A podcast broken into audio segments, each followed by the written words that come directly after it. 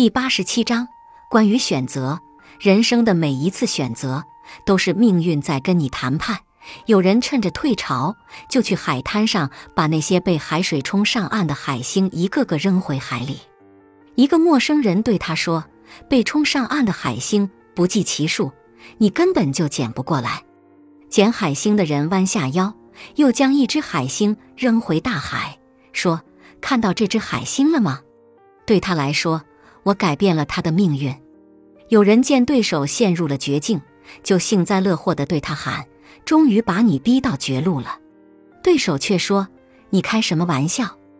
我是故意走到绝路的。”有人在路边遇到了乞讨者，就施舍了一些钱。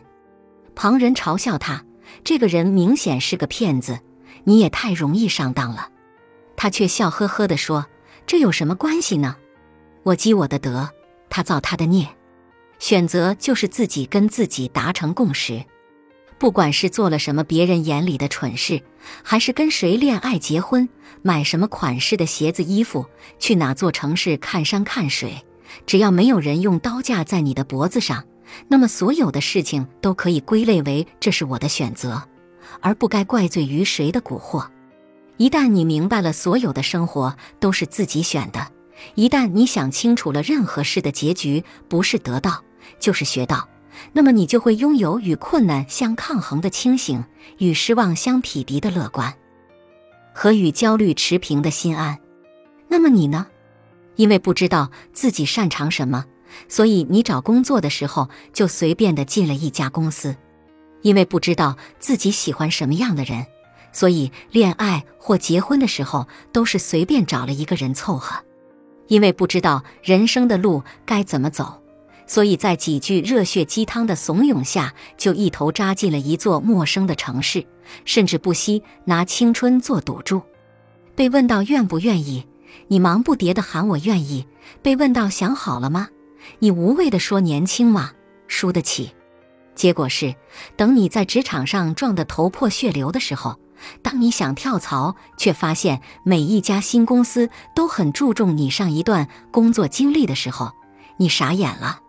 等你在情场上混得伤痕累累的时候，当你遇到了喜欢的人，却发现自己不敢再付出真心的时候，你傻眼了；等你在陌生的城市举目无亲的时候，当你发现选择一座城市竟然意味着工作、交际、婚恋都和这座城市绑定的时候，你又傻眼了。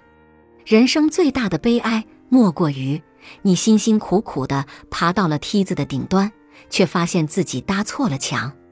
每个人的一生要面临无数的选择：高考成绩一般般，要不要再奋战一年？考上大学了，该选什么专业？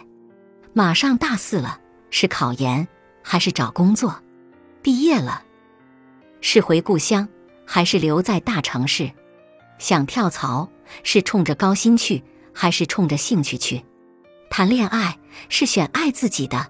还是选自己爱的，跟现任恋爱几年之后喜欢上别人了，要不要换一个？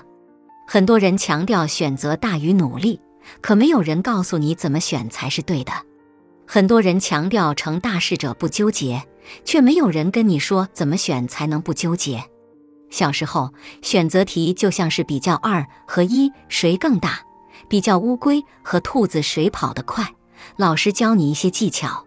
或者你学会了掰手指头，又或者亲眼见了几次，你就知道怎么选对了。但长大之后，选择题更像是石头剪刀布的游戏，每一个选项都是不一定对，因为石头比剪刀厉害，剪刀比不厉害，而布又比石头厉害。人生的选择题难就难在选项就摆在你面前。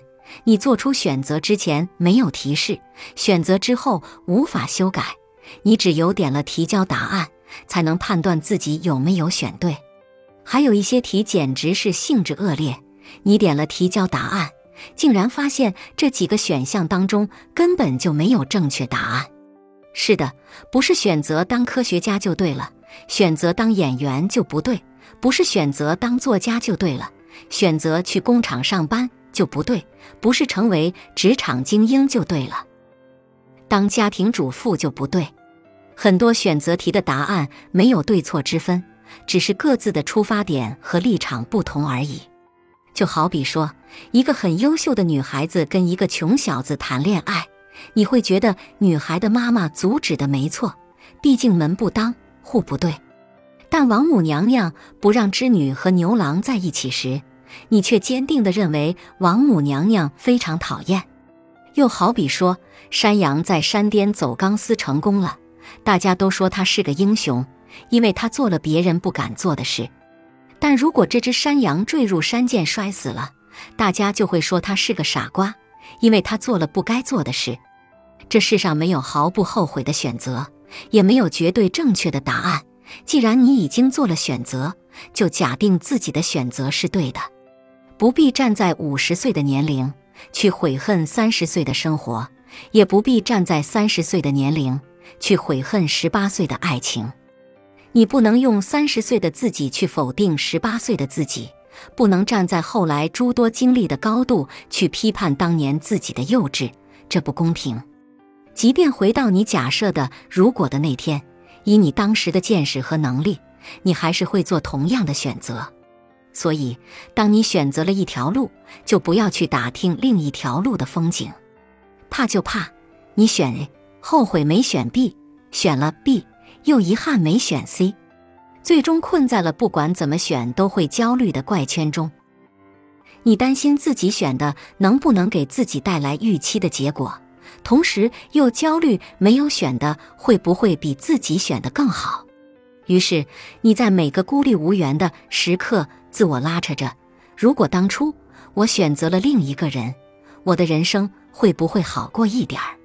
如果当初我努力考上了一所更好的大学，生活和工作会不会更好一点儿？